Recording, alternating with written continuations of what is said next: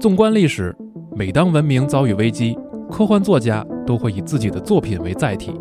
寄托他们对文明本身最深邃的思索。集合网独家呈现科幻作家与资深科幻研究者飞刀老师的科幻书单系列节目《文明的出路》，带你领略不同时期科幻作家对人类社会的洞察，体会科幻与文明发展之间千丝万缕的联系。加入集合网会员计划 G Pass，即刻收听。文明的出路。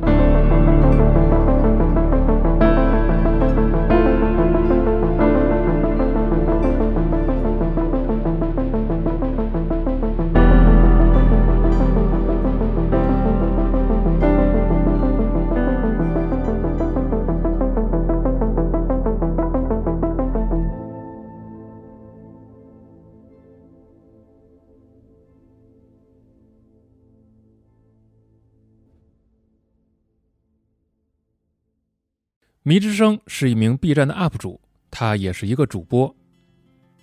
他会播出很多有趣的独立游戏，声音独特，知识渊博，还有一些文艺气息。粉丝一般叫他迷叔。For Ark 是一名微博的大 V，他翻译美品笑话已经很多年了。他会从 For Chan、Reddit 等等地方找到有趣的梗图、美品笑话，但是他也会在笑话里边注明：如果你想要了解相关知识，笑话。也许不是好的途径。周瑜是名翻译，他参与过很多海内外游戏的本地化制作，他也帮助过很多的独立游戏在国内联系推广。他对于游戏的理解以及在游戏文本翻译上的水准，广受合作伙伴的认可。以上三个身份是同一个人，我们很难用一个准确的 ID 或者名称来代指他。在不同的地方、不同的领域。他会分别使用不同的身份，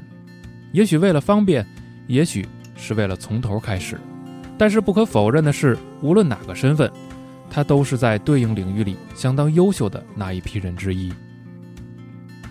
我是谁？在这个对于身份认同、价值感等等心理名词铺天盖地砸向年轻人的今天，他也许可以告诉我们一个简单而经常被人忽视的道理：你是谁，或许并不那么重要。重要的是，你做了什么？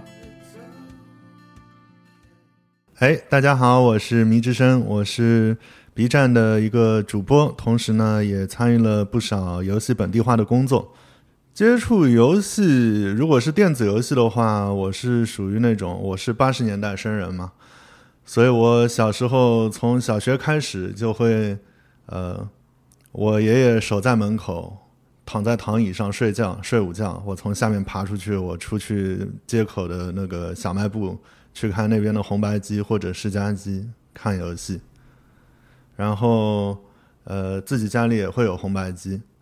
嗯，当时还是小霸王嘛，就一直延续了下来。包括九四年的时候家里有了电脑，也是从一开始就是有一些游戏在玩。当时电脑还是要家里买的嘛。也沉迷过一段时间，也在中学和大学，主要是中学的时候，因为曾经有一段时间成绩也下降了，啊，一度觉得这个将来怎么办？我说我我不上大学了，我不做这种传统的老套的工作，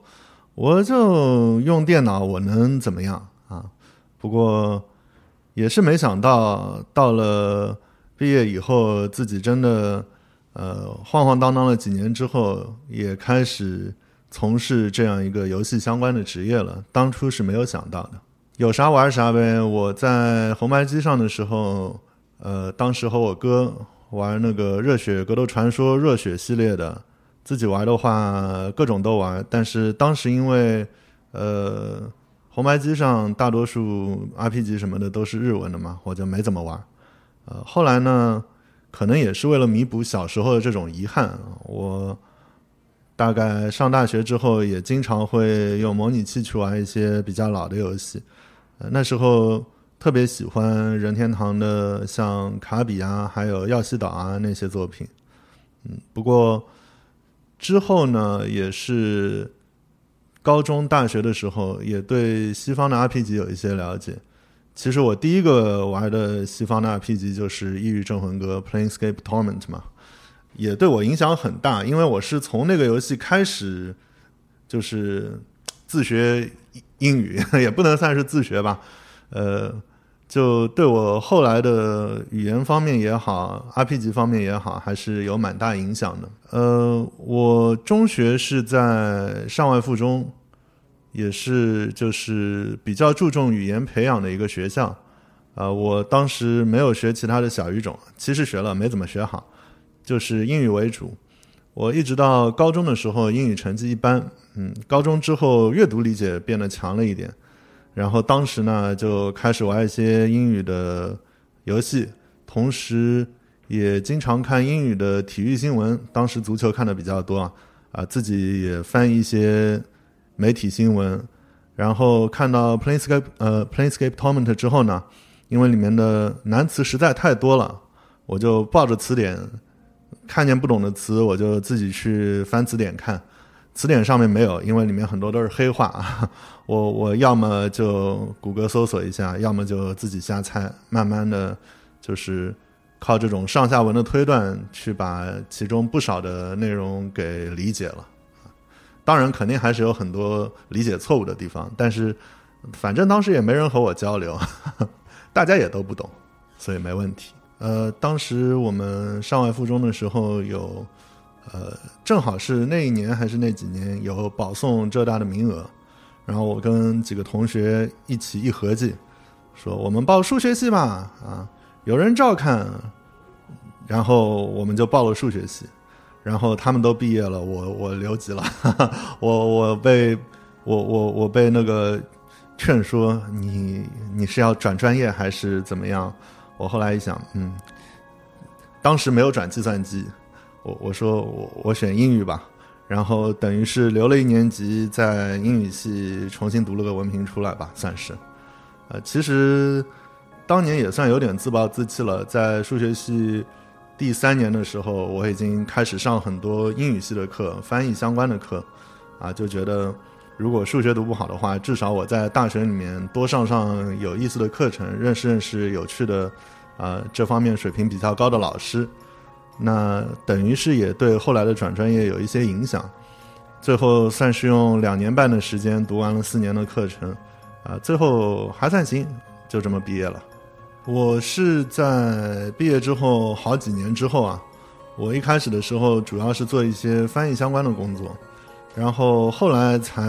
几年之后才开始，就是在 B 站投视频，开始做实况做视频。呃，其实还要再过几年才会把这当成一份有收入的工作来做，就是主要就是做主播啦。呃，做直播有收入可以拿。呃，当然了，之后也会有各种各样的翻译游戏本地化的，当然也会有一些商单等等之类的。呃，一开始是没有想到，我当初就觉得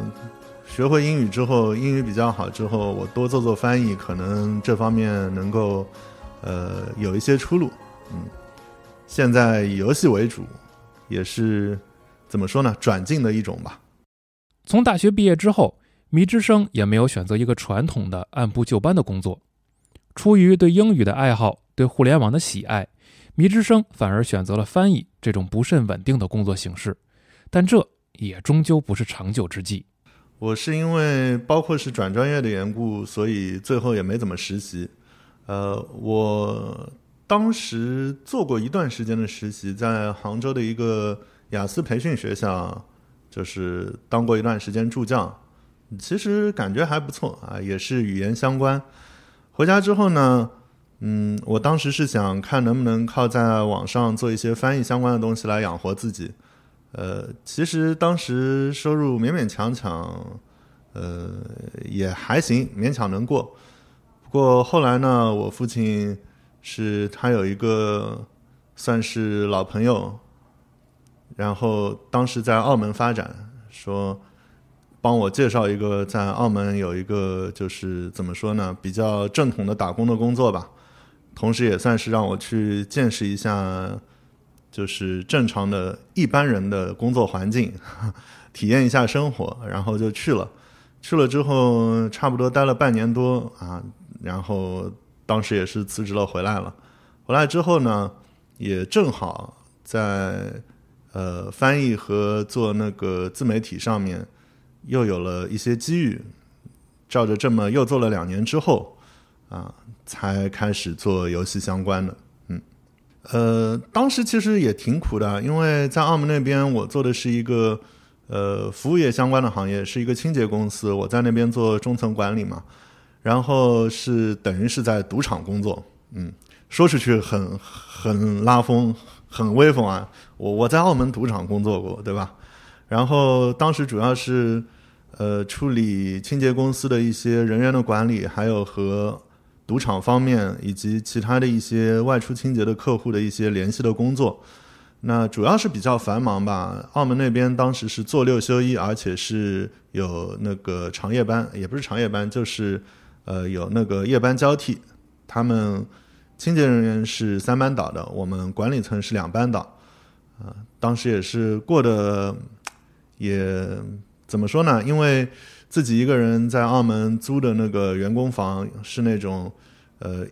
一间房子可能住了六七个人、七八个人的那种，然后也没有什么工作以外的生活，就觉得挺憋屈的。同时呢，自己。又觉得其他方面有更多空余时间的话，还是可以做些事情，所以当时也是，呃，辞职就回来了。迷之声算是接触互联网非常早的一代人，早在拨号上网的时代，他就已经和天南地北的网友们在各种论坛上畅谈闲聊，无意间，这也为他指明了一条未来的工作方向。其实我上 S E 已经不算最早的一批了，呃。我是国内互联网最早的一批用户，可以算是不算最早啊。但是上了商业化上市之后，差不多九八年的时候，当时用的是银海威的他们的那个网络。呃，我在九八九九年的时候也自己学着上网，学着做个人主页，然后也认识了不少人。要说论坛文化或者说是论坛社区这样的东西的话呢？其实我最早应该是在当时是叫什么 China ASP 的那个论坛上面，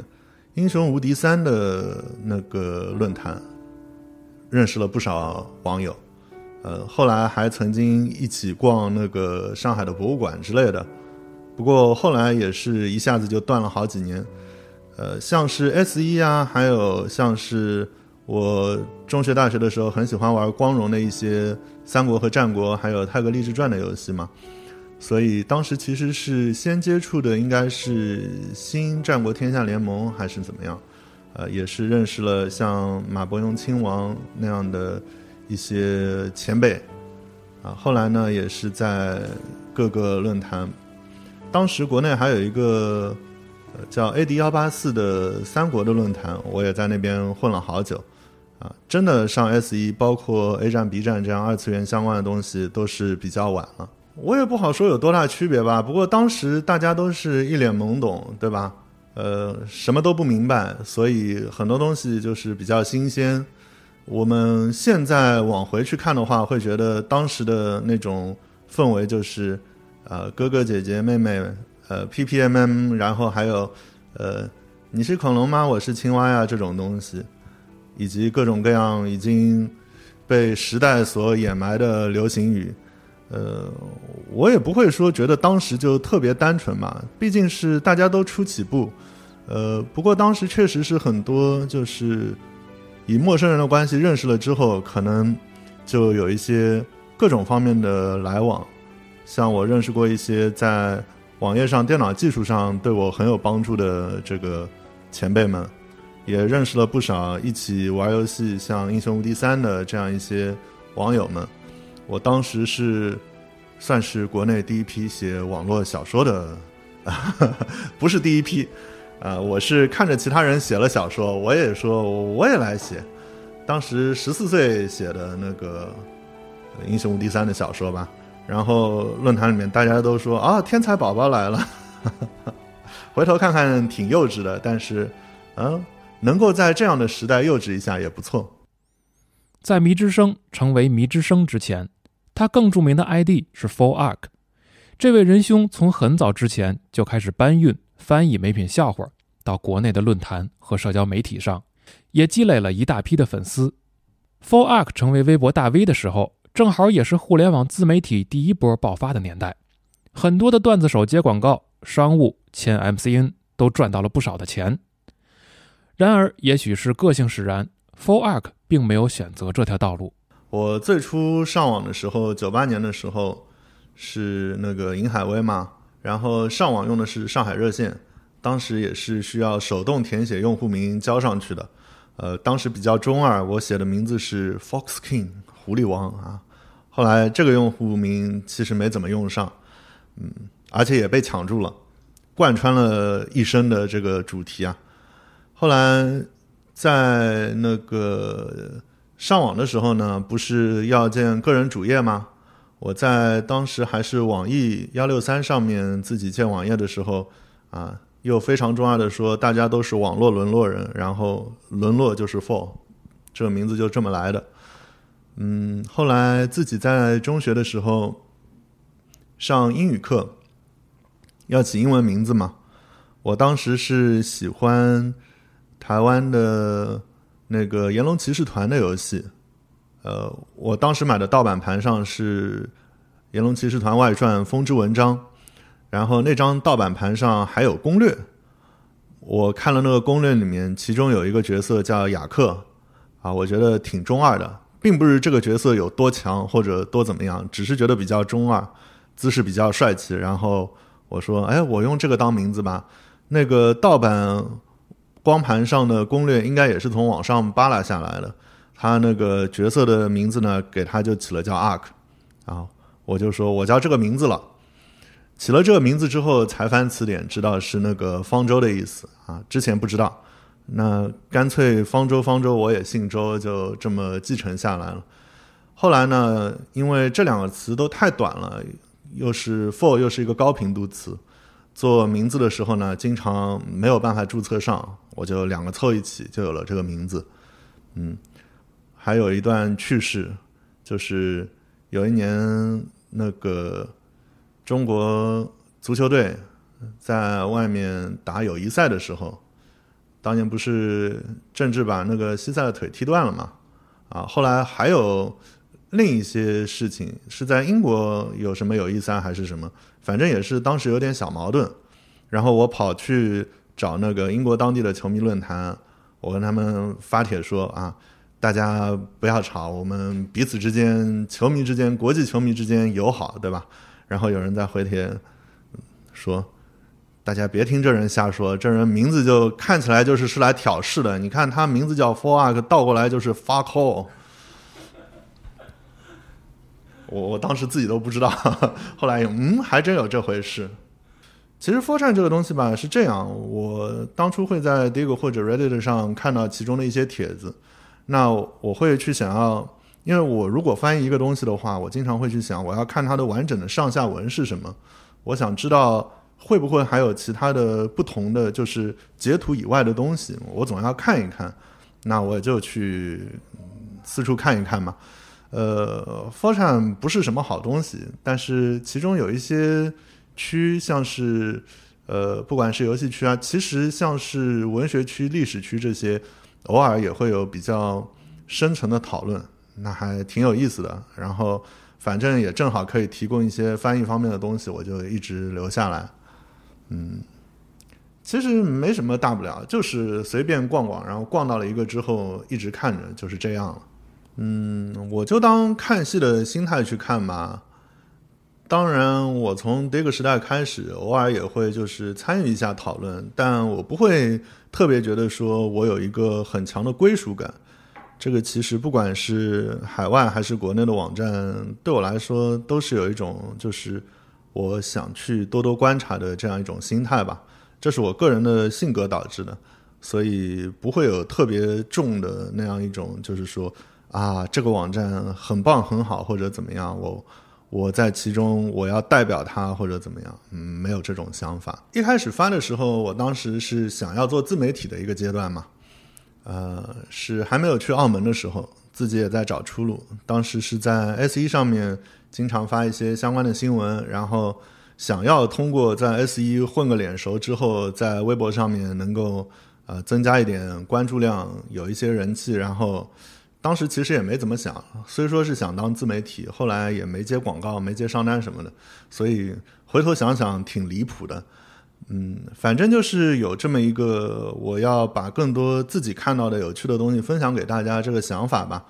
然后，呃，我会有一种就是有些东西可能如果我不去介绍，你们其他人可能不太会说。或者是接触的机会比较少，或者我觉得可能有的时候看到翻译的不太对的东西，我也会觉得，嗯，那我想要尽可能的去翻译的好一点。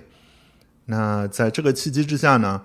就是想想能把美品的那个网站呢去翻译一下，翻译一些相关的段子。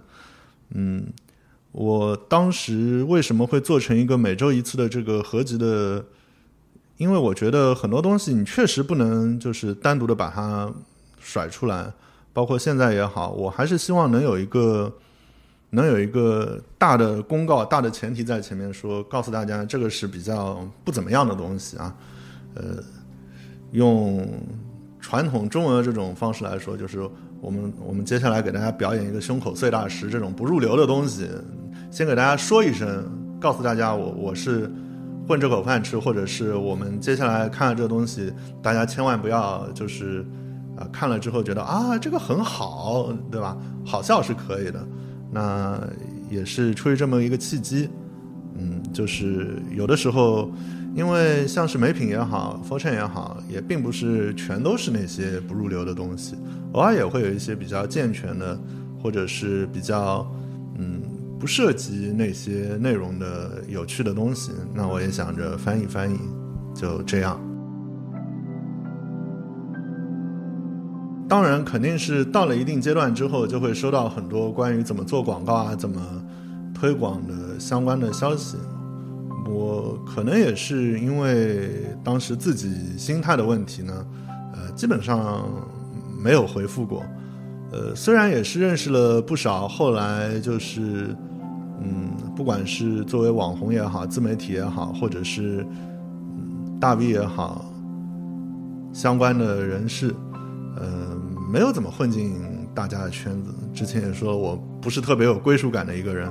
而且也不是很喜欢做转发啊、频繁转发啊这样的事情。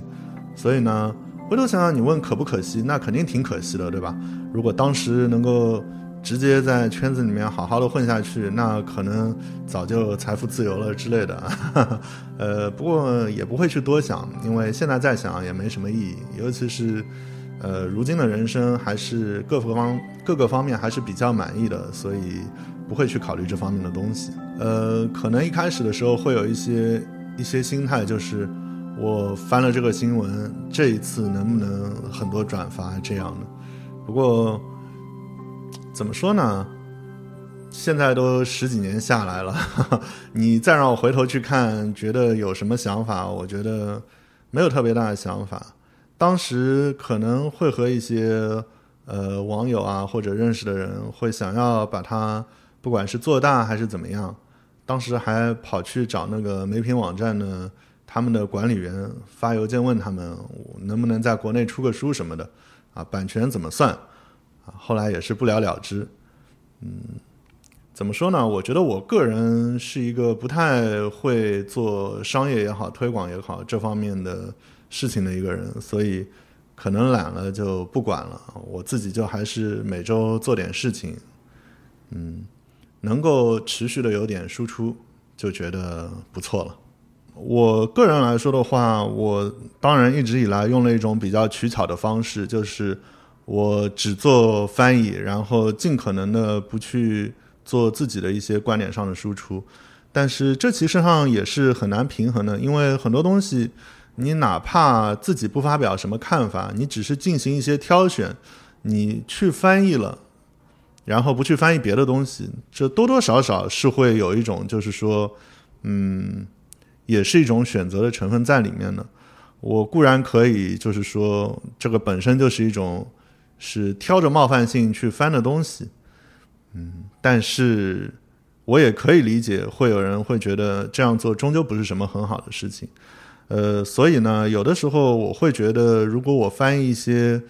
事件也好，帖子也好，一些言论也好，我可能会尽可能的去，一方面是要截取尽可能全的一个讨论的前因后果，以及一些比较重要的，如果有一些言论里面是有偏差的、有扭曲的，那我起码也要把指出这些偏差扭曲的相反的言论把它给挑进来，或者是自己去提供一些相关的事实，告诉大家。这个具体的事件可能是怎么样的，或者有的时候会说，这个笑话集这样的地方并不是一个适合了解这种比较严肃的事情的一个载体，所以最好如果想要了解的话，可以去搜什么什么相关的新闻啊。不过这几年的话，其实有一点就是很多国际热点的问题，或者是文化热点的问题，国内的讨论也已经很多了。有的时候也是在第一线的，那这方面可能反而顾虑比较少。呃，我现在就是不专心，不那么多的去做这些相关的翻译了。我也会自己就不去涉及太多，或是像是国际局势啊或者政治相关的一些问题。像我做的有些东西，像翻译这方面的，还有自媒体相关的东西，大多数都是没有任何回报的。但是可能就是有一种惯性嘛，呃，我自己觉得能有点事情做，就不想放弃。呃，我这个人也是比较别扭。我初中的时候有一天寝室晚上夜聊，和同学聊，当时他们大家都在玩《石器时代》嘛，啊，然后我就他们就问你你什么时候也来玩一下？我说我我现在发誓，我这辈子不玩网络游戏。啊，后来后来就真的没玩。但是啊，现在网络游戏的定义已经发生了很大的改变。总之，像是石器时代那样，当时是需要那种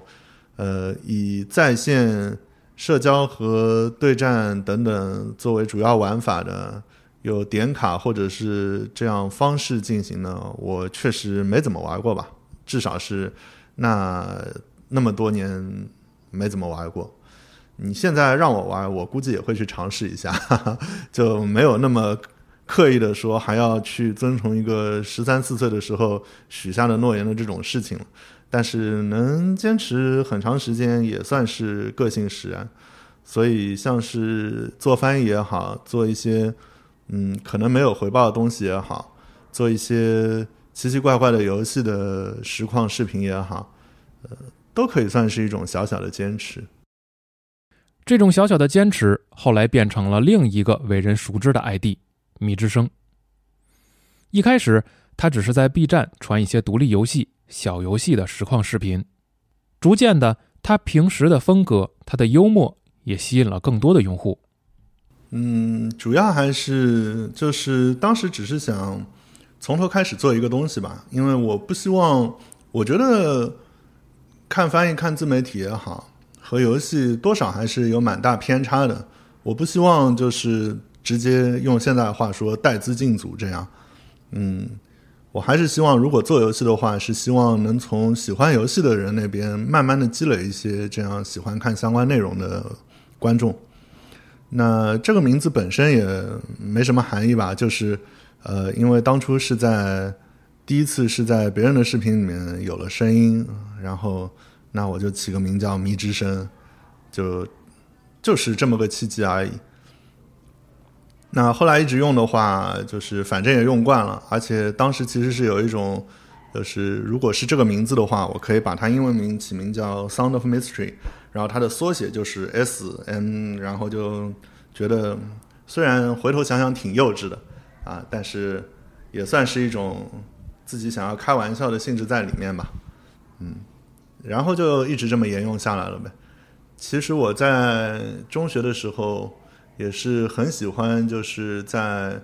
自己学校的论坛上注册不同的马甲。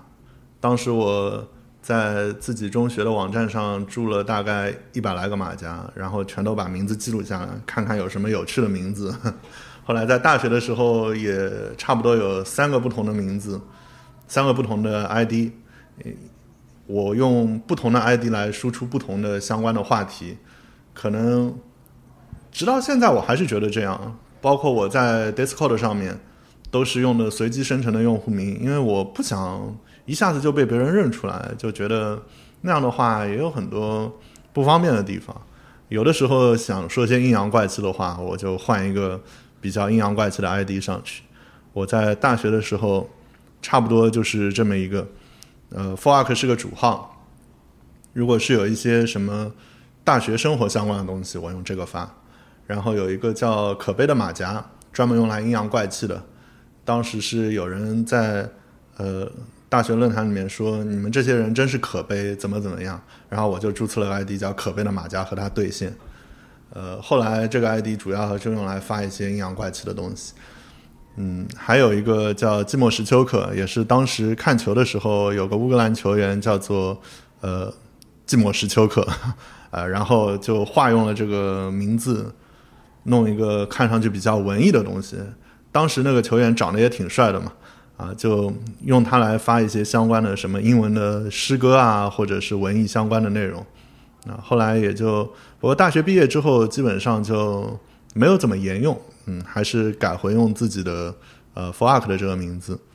然后做游戏相关的话就是迷之声，做翻译相关的话，当初是因为呃沟通上面有点问题，国内第一次翻译书的时候把就是原名真名给打上去了，后来就干脆那我翻译书的话就用真名呗。游戏本地化相关的时候，一开始呢也是。呃，没有怎么接触的，所以可能一开始的时候还是用 Fork 的名字。后来呢，迷之声这个号也做起来了，就会打迷之声的名字，也和国外交流的时候会方便一些。因为当时国内的环境来说，B 站、A 站也好，B 站也好，都是从 Nico Nico 那边学习过来的，所以当时很多做小众的游戏的、免费游戏、独立游戏的这个。呃，内容生产者都是会日语的，日语比较好的居多。那我就觉得有些英文的小游戏，如果大家接触不到，也挺可惜的。所以呢，我就做一些自己比较熟悉的啊英文的游戏的这样的视频的内容，就觉得想把更多的相关的内容介绍给大家吧，就是出于这么一个心态。包括后来做本地化也是觉得。有些游戏希望让更多的中国玩家玩到，不然的话也没地方交流。哪怕我自己看得懂，还是希望好游戏能够被更多的人玩到。就是出于这么一个心态。呃，一开始的时候是因为机器的配置很差啊，只能玩玩 Flash 游戏，玩 Flash 游戏都卡。后来逐渐的更新换代之后呢，其实也是个人精力的问题。你让我一直去玩三 A 游戏。一方面，这也不是我特别擅长的赛道，我手残嘛，操作不好。你真的让我去打打 FPS 或者是怎么样呢？我也不擅长。那尽可能的还是做一些，嗯，就像之前说的，本来没有中文的，或者是比较小众的东西，我去挖掘一下、发掘一下。这个其实对内容创作者来说都是差不多的。大家既想要。蹭上热点的风头，又希望自己做的是比较独一无二的东西，这样的话能够吸引到更多的观众。嗯，我觉得从这点上来说，我没有特别大的不同吧。呃，我觉得看我直播的观众，大家氛围都挺好的。要说痛苦的话，呃，播二零七七的时候，当时想着整整活，自己喝多了，喝到断片了，后来。导致我自己对剧情的理解发生了偏差，对吧？我觉得可能直播的效果也不是很好啊，也是有点比较后悔的一个事情。快乐的话都还行吧，有些游戏可能互动的要素比较多，有些游戏可能正好遇到了一些呃比较特别的展开或者怎么样，也会是有一些比较开心的情况，但是。我觉得不胜枚举，因为我当然也希望自己投身的这个事业是可以让我经常有开心的事情的。所以你让我去回忆一个两个的阶段，一个两个的片段，我觉得没有必要，因为都很开心。直播的钱拿到之后，他们就理解了，就就开始脸上有光了，可以出去跟人介绍我们家儿子是做这方面的东西的，而且有赚到钱。嗯，如果赚不到钱，那肯定是比较困难的。迷之声的内容有一种魔力，它不是那种搞笑的 UP 主，也不是那种操作特别厉害的玩家，甚至很多粉丝会说迷叔的声音有催眠的作用。他偶尔会在直播间念诗，偶尔也会把自己视频的分批标题写成短句诗。从这些之中，也许你能窥见他的魔力所在。也没有特别怎么样吧？你看很多国内的内容生产者，不都也经常会就是来几句诗啊什么的。其实国内大家呃文化水平高一点的、低一点的，会有一些自己喜欢的。不管是什么，有些人可能会唱 rap，有些人可能会经常来几段自己熟悉的相声或者小品或者才艺表演之类，我觉得没什么区别。我是自己从小，因为我爷爷是当中学的老师的，他从小带我嘛，然后我爸爸也是国内就是呃也是上了大学的啊，虽然中途断了，后来还上夜大什么，都是有一些。比较有文艺气息的人吧，然后被他们带大呢。我从小也会背些古文啊，也会呃自己有一些这方面的创作的欲望。那虽然是在做游戏相关的视频，有的时候偶尔也会想发挥一下。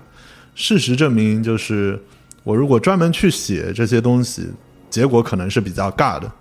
但是如果在游戏里面，我偷偷的塞一点这样的东西进去。其他人就会觉得哦，挺高大上的，嗯，这就是水平不到位的结果吧。我还是很希望自己能以一个就是一个分享者以及一个文化上不能说是传播者，可能说是一个连接者的身份去做一些相关的内容。然后我也希望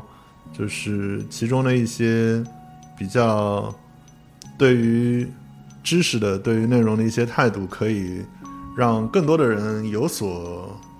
怎么说呢？也不是说一定要学习或者怎么样，但是，呃，像是有的时候粉丝会说，呃，可能只是说一句，啊，恭喜或者是祝好运之类的。我一般来说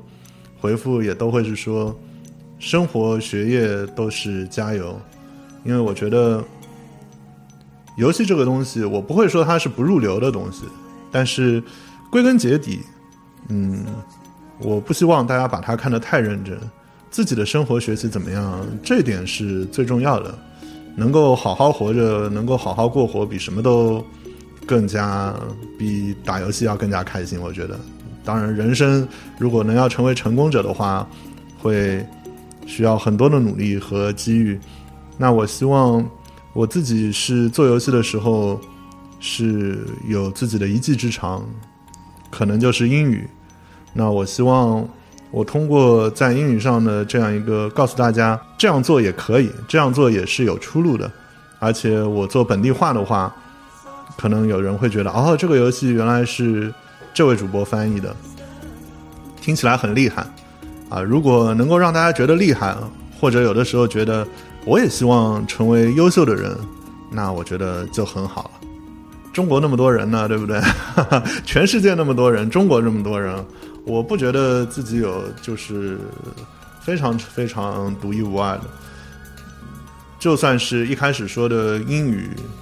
那英语好的人多了去了，我自己也没有到达什么当什么同传啊，或者是什么外交部翻译啊那种程度，嗯，所以呃，都算是怎么说呢？我做点自己力所能及的事情就够了吧。你如果说论赚钱或者是发展来说，我肯定也错过了很多东西。嗯，不管是在做自媒体上，还是做游戏相关的东西上，肯定都会有很多错过的机会，没能把握住的东西。嗯，我觉得自己现在收入还够养家糊口，而且也确实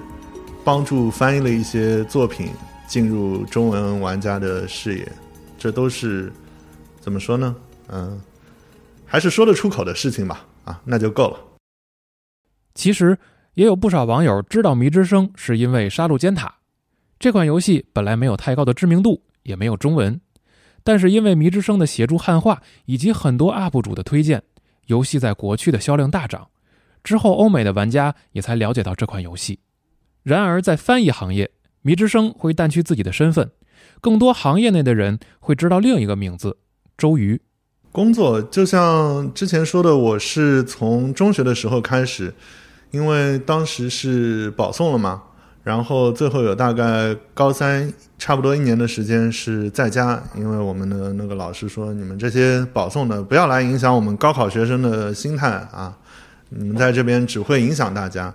那在家里的时候，我就试着自己去翻译一些足球相关的新闻，呃。其实还挺有意思的，因为以英语为主的话，英国的小报那是很厉害的。他们为了写出那些抓人眼球的标题，无所不用其极。还有很多的这个球评的专家也会各自耍一些花活。那通过这样去接触一些翻译的东西，我觉得水平提升还是挺多的。嗯，当时没有想过要赚钱。是后来当了自媒体之后，翻译了一些漫画之后，然后国内有出版社接触了，才开始觉得啊，对啊，我翻译一些东西也可以有收入，倒也没有很多都是吧。不过我自己会去接触一些那个开发者，因为我会比较关注像是嗯游戏的制作比赛啊。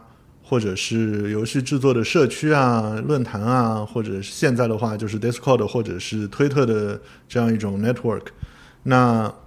会接触到很多看起来相当有趣的游戏，我也会尽可能的去接触一下，或者说呃有没有兴趣做的那个中文的本地化。当然这几年有越来越多的发行商，不管是三 A 级的还是。那个比较独立向的发行商都开始比较注重这一块，那可能我接触到的机会就少一些，但是也可能是这么几年下来，多少累积了一些人脉和口碑，那还是会有不少发行商会和我就是关系会比较好一些。帕塔，我是当时也是游戏出了之后没几天我就直播了玩了嘛。然后，因为像卡牌类这样的游戏，它可能会有很多规则相关的东西，我会觉得，嗯，直播着一边解释一边玩，大家看着也累。那我就加了他们的群，然后看看能不能把这个本地化给做出来。当时其实像是爬塔，还有那个呃死亡细胞也好，很多游戏都是正好遇上了国内也有其他的一些呃一二线的主播。也播了，然后带动了一些热度。像爬塔的话，当然就是王老菊；死亡细胞的话，国内是逆风笑，当时也做了视频，然后都拉了一波热度。那制作组看到之后呢，也会觉得啊，这个中国的市场肯定是相当大，而且一开始就有这样的关注度的话，那尽早的把中文给做出来，肯定也是一方面是种回报，另一方面也是非常合理的商业上的一个选择吧。爬塔这边的话，他们其实是一开始的时候，出于画风等等的缘故，嗯，销量比较差。然后，因为他们也在不少展会上面和网站上面也都写了这个事后的解剖了，事后的分析了。他们本来觉得可能在 Steam 上一开始一两周销量很差，这个游戏就这么没希望了。然后正好是。呃，这一波国内的关注度上来了之后，那他们觉得啊，这下那我们肯定要先把这个中文的做好了。呃，其实爬塔是在中国的热度上来之后，Steam 上销量有了增加了之后，才被更多的海外的主播接触到，然后再进行第二、第三波的这种爆炸式的呃红火起来，所以。呃，中文化也是从一开始，两个制作人就和我就是一边在交流，一边在好好的研究怎么样能够更快、更好的从他们的那个 Java 的引擎里面把中文化给做上去，也是经历了很多弯弯绕绕的东西，就是有很多头痛的技术上的细节吧，包括中文的换行啊、空格啊，怎么样之类的，麻烦了很久。最终效果还可以，呃，也是不停的在修正。后来爬塔越来越火了，就加入了许许多多不同的语言。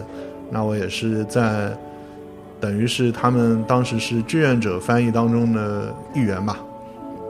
能看到这个红起来还是好事，就觉得，呃，看来金子毕竟还是会发光，但中间可能需要我们吆喝一下。一开始的困难其实是他用了很多近义词，像，尤其是像那个打击，因为它有和打击相关的一些流派，像完美打击和那个呃后来的木桩啊等等之类的。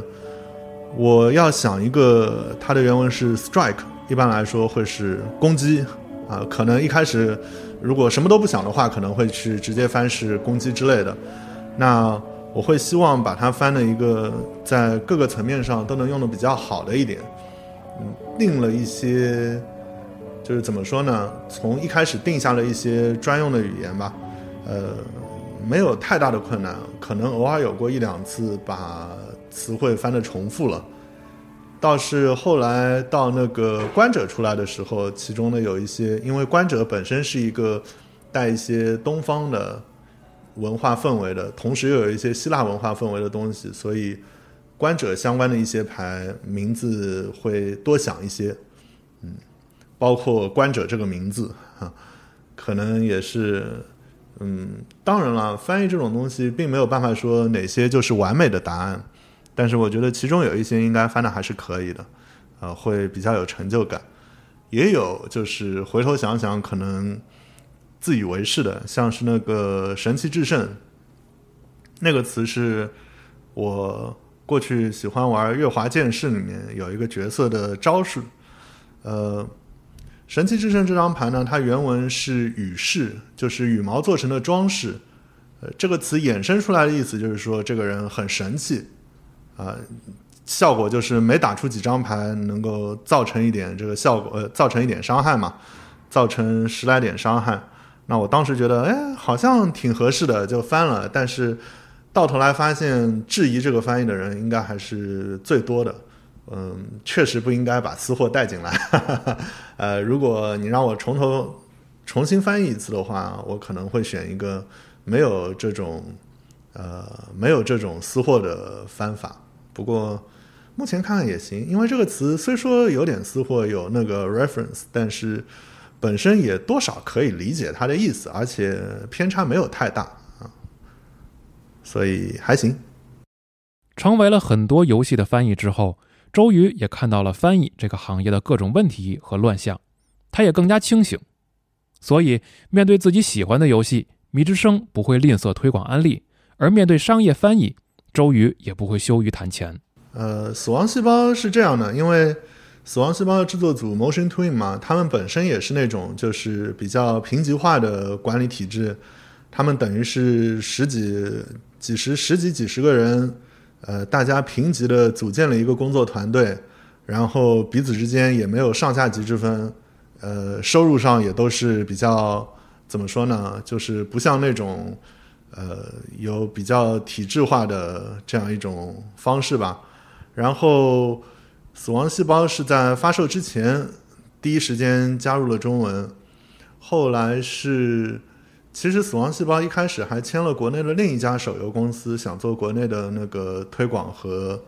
呃移植，但是后来没成。对，后来是给了 B 站。中间是有过一两年的时间，他们是找了国内的另一家的这个手游商，但是没能成。然后那段时间呢，也就是说有差不多一个版本，正好是正式发行的那个版本，那个翻译不是我做的嘛。啊，后来他们那边的关系断掉之后呢，又重新找到我，呃，然后说包括过去的这个翻译都补一下，而且你尽管开价啊，不要说什么。呃，我按照国际平均价格说，我我们这么麻烦你，而且经常还那个很短的时间内，你一下子翻好了这么多，你尽管往高了开，然后，所以当时也是拿到了比较好的稿酬。嗯，后来死亡细胞因为有了国内移植了，有 B 站负责了很多相关的内容，他们还是会把 PC 端上比较新的内容，就是先让我来翻译。呃，不过移动毕竟要更改很多东西，所以等于是平行的吧。会有很多东西超出我的控制，他们的控制。嗯，其实我的心态是有转变的，主要的就是死亡细胞之后吧，因为后来我发现，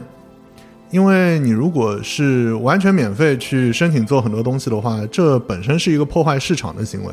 而且国内的翻译市场本身就已经相当怎么说呢？因为我也是英语专业出来的，也接触过很多东西。呃，我也知道国内会有很多，不管是书本还是游戏也好，都会是粗制滥造的、粗制滥造的翻译，或者是呃有一种大家拼命竞价，然后层层转包，可能最后是发给那个大学教授的手下的研究生，甚至是本科生去做一些翻译的这种现象出现，嗯。所以，虽然一开始可能有一些我是那个做志愿的翻译，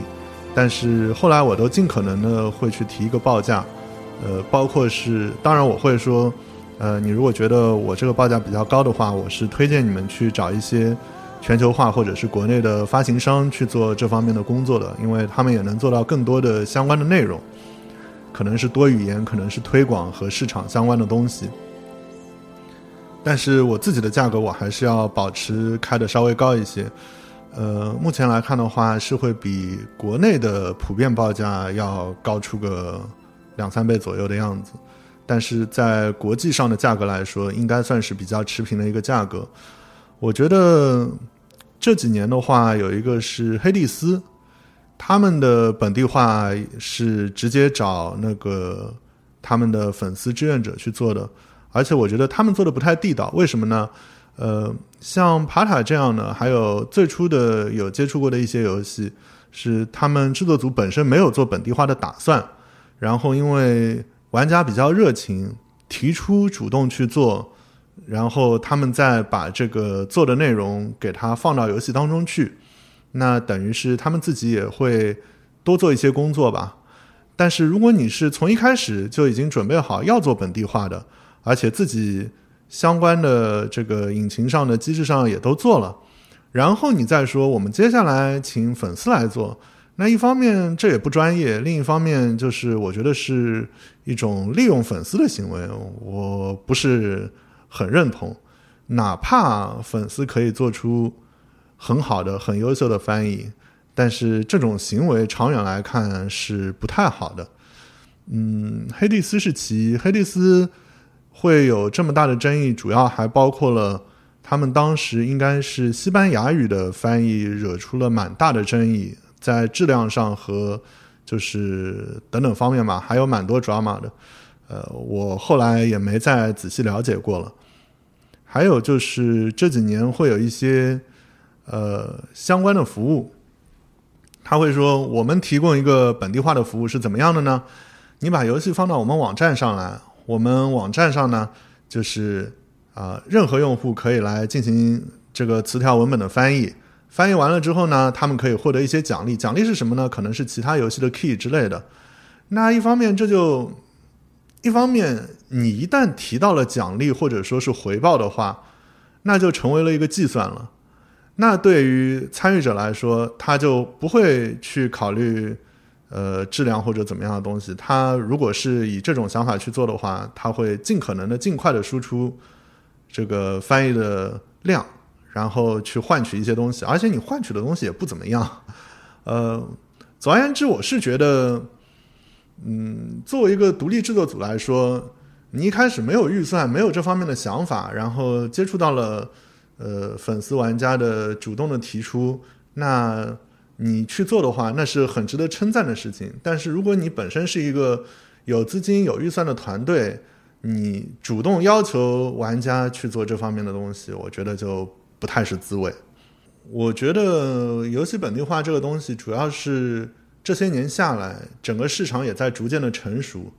那肯定不管市场多么成熟，终究是会有预算很少，或是。呃，可能只是一两个人、几个人的制作组，他们没有想过这方面的东西。那然后会有各个语言的用户自发的去做一些本地化，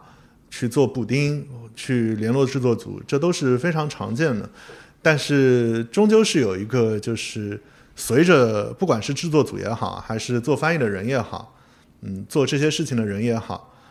他们会从一个只是一个爱好者，只是个人工作，只是个人的呃发挥自己的热量，然后逐渐进行到，嗯，我确实是有这个水准的。那么我接下来做的游戏，或者说我接下来去做的翻译，我真的要永远的去免费的做吗？我觉得问题是在这里，因为足够优秀的翻译，他总会希望最后是能够让自己的付出是有回报的，不然的话，除非是钱多到可疑的，因语言特别好的人，不知道有没有这样人存在啊？可能会有，但是我是觉得总会有一个进步的历程。你如果因为你不可能从一个嗯，我免费做一个翻译，然后我免费做十个游戏的翻译，我免费一年可以做一百个游戏的翻译，那是不可能的，因为人的精力毕竟是有限的。你有这方面的才能，有这方面的水准，不可能有无限的精力，也不可能有无限的，就是在回报上的空间余裕，去永远的去做无偿的这些事情。无偿呢，慢慢的变成有偿的，变成专业的、商业化的，我觉得这是一个很。正常的一个流程，但是永永远远会有一些免费的小游戏，会有一些呃预算不怎么多的小游戏，会有热心的网友、热心的玩家去自发的做一些东西，这些东西是不会改变的。但是，一旦上了层次、上了档次，或者说是呃成熟了之后，那他们之间的互动肯定会发生变化，而且我也希望。能够有越来越多的人在这方面，就是找到一份值得付出一生的工作，或者是值得赚钱的一个外快。我也希望更多的制作组能够有足够多的预算，永远从一开始就安排好、计划好自己的多语言、本地化以及推广相关的东西。如果有人想要一辈子只做，就是小作坊、兴趣爱好的这样的游戏，然后不去考虑的话，那也是可以的啊。但是商业化的话，那就需要在商言商了。For Ark、迷之声、周瑜，还有很多的马甲。对于他来说，哪一个才是自己最在乎的身份？哪一个才是真正的他？哪一个才最重要？也许对他来说，这些 ID 都只是一个名字而已，他们都不重要。人生总会有后悔的事情。但重要的是珍惜当下，珍惜眼前的生活。其实都不重要。我觉得，呃，要论赚钱的话，迷之声的这个做主播、做视频的，现在是赚钱最多。要论用的时间长的话，周瑜和 f o r k 用的时间比较长 f o r k 可能在其他一些自媒体的方面也是名声更大一些。但是反正我又不是特别考虑要用这几个名字来变现或者怎么样，所以影响不大。你真的让我从头再起另外的名字去做一些事情，我觉得也没什么问题。包括做本地化，当然也要列出自己做过的其他东西，对吧？那呃，反正成果作品都在那里啊，具体什么名字影响不是特别大。我如果去做一个本地化相关的联系，我不希望突然有人跑出来说啊，你是那个经常发外国新闻的一个人，我跟你聊聊，或者我跟你聊聊那个你浙大或者什么地方的一些事情。我觉得，呃，就是横生枝节啊。如果我要去做本地化，我就尽可能做本地化；如果我要做游戏视频，那我就只做游戏本身啊。虽然。嗯，目前来看，其实做视频这个东西，大多数的内容并不是就是在游戏本身的，因为再创作、二创作也是很重要的。但我选择了主力做这样比较，呃，没什么剪辑的，主要是游戏本身介绍的这个风格、这个路线的话，那我还是希望可以好好的坚持下去。我个人来说，其实是挺满意的。当然了，我现在已经步入一个需要考虑更多现实问题的一个呃年龄和阶段了，所以我会去考虑如何去赚更多的钱，这样比较现实的问题，以及啊就是如何合理的安排工作上的一些时间，啊，不能再像过去那样，也不可能像呃有些主播那样，可能一天八个小时，或者是一直直播到深夜。对我现在的我来说，这些应该都是无法做出的选择了。我不觉得更加稳定，因为翻译这个东西本身来说，你如果是以职业的去做的话，那会是一个需要堆量的事情。你如果做专职翻译的话，那会需要用专门的翻译软件去接大量的内容。哪怕我只是做游戏相关的翻译，那也会有一个就是呃项目稳不稳定等等这方面的一个考量。嗯，自己组工作室这种东西，我觉得。哪怕曾经想过，我不觉得自己是一个特别擅长做管理相关工作的人，嗯，所以还是自己发挥一点就可以了。嗯，确实有过一些相关的企划，我接触到过的，可能是要不要加入国内的一些翻译组啊，要不要。就是有些可能是以主播或者什么经纪人这样的团体同时去做一些翻译和发行的这样的一个企划，嗯，最后也没能成。具体就是我也没接触的很深嘛。你如果说要我去参与翻译的话，一方面国内的市场还是比较疲软的，那我如果自己做能够得到更高的回报的话，我不太可能去考虑就是。放弃同时在做的像主播啊等等一方面的内容，去全职的去做这个事情。呃，多多少少有一点，因为我会觉得，如果是完全不用考虑现实生活的话，我会去就单纯的做一些不需要考虑回报的翻译的呃翻译的事情，游戏相关的东西，或者是介绍新闻相关的东西。但是要考虑柴米油盐的话，那我觉得现在这样也还挺好的，而且会希望做得更好，那是肯定的。后悔啊，特别后悔当初没有好好的做推广赚钱啊，不然的话，我现在可能也已经是千万大 V，这个每天发几个广告就可以财富自由了。嗯，后悔是挺后悔的，但是你让我。如果我能回去的话，可能会做这样的选择。但你问我现在的生活会不会觉得，哎呀，我现在这样真是太惨了？不至于，我我觉得现在挺好的。